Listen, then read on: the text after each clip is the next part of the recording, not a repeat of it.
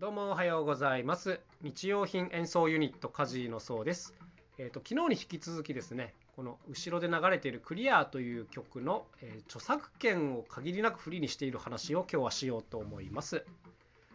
まあやっぱりいろんな形で作品を出すわけですけども今はやっぱり何といってもねこうフリー素材にできるかどうかっていうのが非常に大きいですね。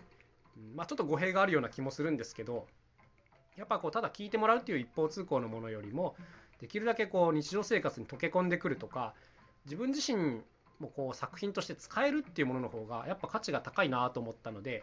まあ今回の楽曲楽器映像っていうのはもう限りなく著作権をフリーにしてあります。えー例えばねこういう音声発信の BGM で使ってもらってもいいし動画撮る時の BGM で使ってもらってもいいし、え楽器の練習用で使ってもらってねなんならその自分の音と合わせてアップしてもらっても全然いいししかもそれを売ってもらってもいいというねもうかなりフリーにしてるんですよ。はい、でまあこれあの僕とくまくんの間で決めた取り組みでで著作権者は僕たち2人ですから、まあ、僕ら2人が良ければどんなことでもやっていいんですけどもやっぱりね、まあ、これやるにあたっていろんなことを考えますよね。で中でもねなんかちょっとこれはクリアしとかなきゃいけないなって思ったのは、まあ、コンテンツ ID についてなんですよ。これご存知ですかね？あのひろゆきさんの切り抜きとかでとても有名なコンテンツ ID なんですけども、まあ、簡単に言うと,、えっとこれ YouTube の話なんですけど YouTube にアップした著作物が他の人が勝手に使った場合こう著作権侵害のお知らせみたいなのが行くんですね相手に。でえっ、とまあ著作権侵害してるからといってすぐに削除されるっていうことじゃないんですけどうんなんていうんですかね、まあ、相手のチャンネルが収益化してれば、その収益がこの元の著作権者にも分配されるっていう、こういう制度です。まあ、とっても便利なんですけども、あのいきなりこういうメールが来るとかなりびっくりするんですね。で、今回の僕たちみたいに自由に使っていいよって言ってるのに、いざじゃあ YouTube にアップしたら、こんな著作権侵害のお知らせが来たら、まあびっくりするじゃないですか。いや、許可されたのにみたいな。うん、で、これはね、制度上ちょっとね、止めづらいんですよ、非常に。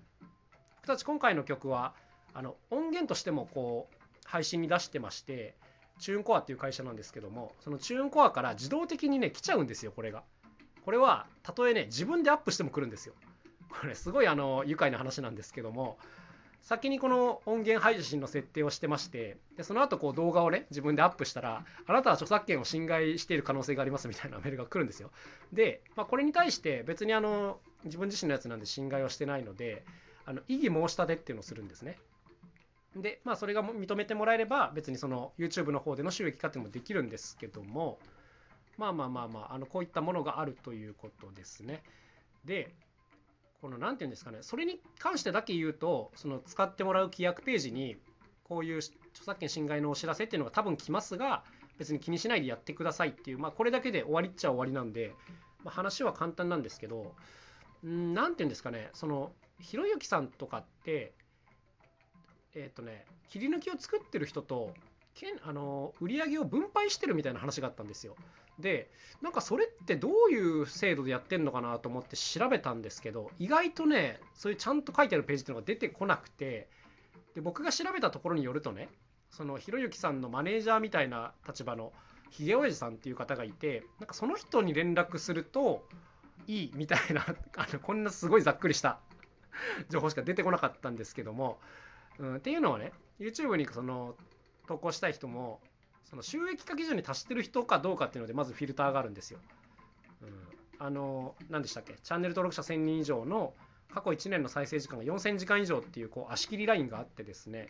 あのこれを超えてる人に関してはあのちゃんと契約してやりましょうっていう取り決めらしいですね。でその広告費をまずその運営者が把握してそれをこう分配してひろゆきさんとその切り抜きを作ってる方に振り込むという、まあ、こういう流れっぽいですけどもだから結構ねちゃんとその運営してる人がいるっていうことですよ。なんか僕最初は YouTube の自動システムでやってるのかなと思ったんですけどなんかどうもそうではないっぽいです、うん、というのもね自分自身もこの曲をアップとかしててこの利益を分配みたいなやつってなんかあるっぽいんですけど何パーセントで設定するとかはね現状できないんですよ。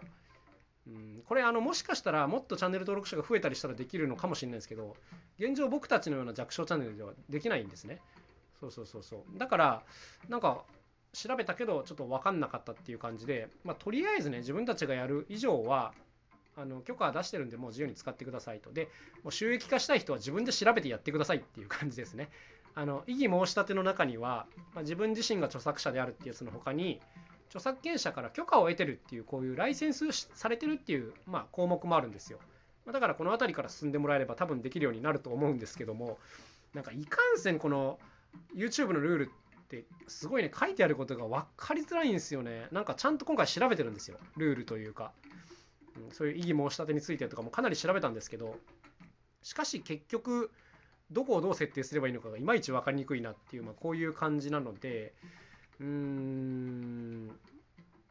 まあ自分で調べてくださいっていうことですね。その使いたい目的に合わせてね。とりあえず僕たちの方から削除要請を出すことはないし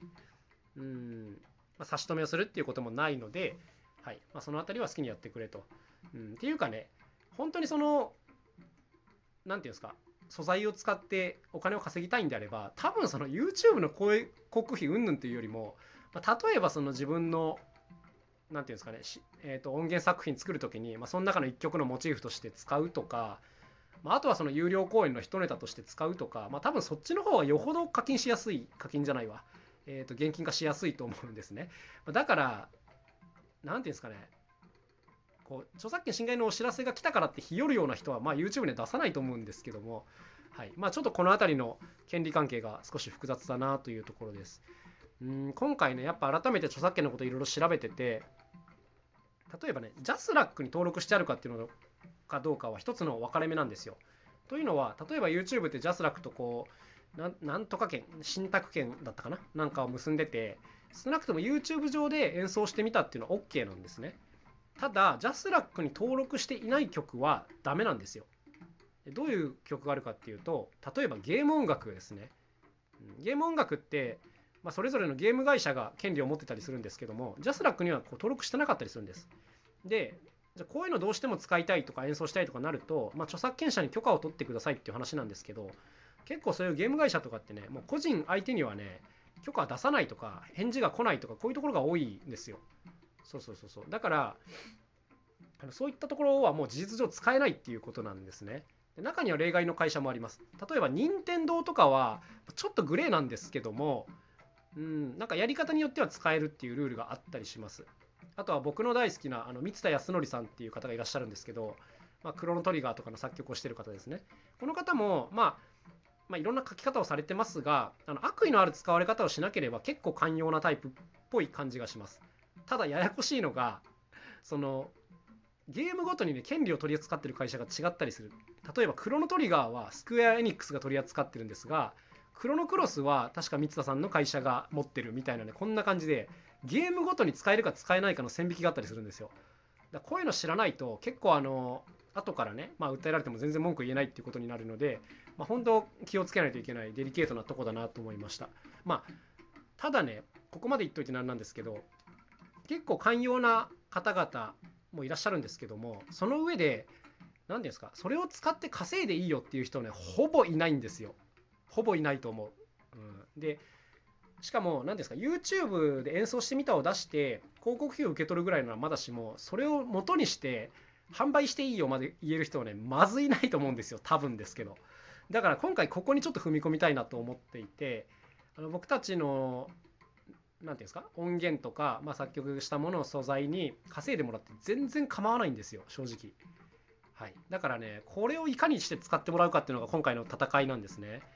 あのフリー素材として出すのは簡単なんですけど使ってもらうのは難しい。なぜならそのフリー素材そのものに価値があるとか人気があるとかないと誰も使いたがらないからね。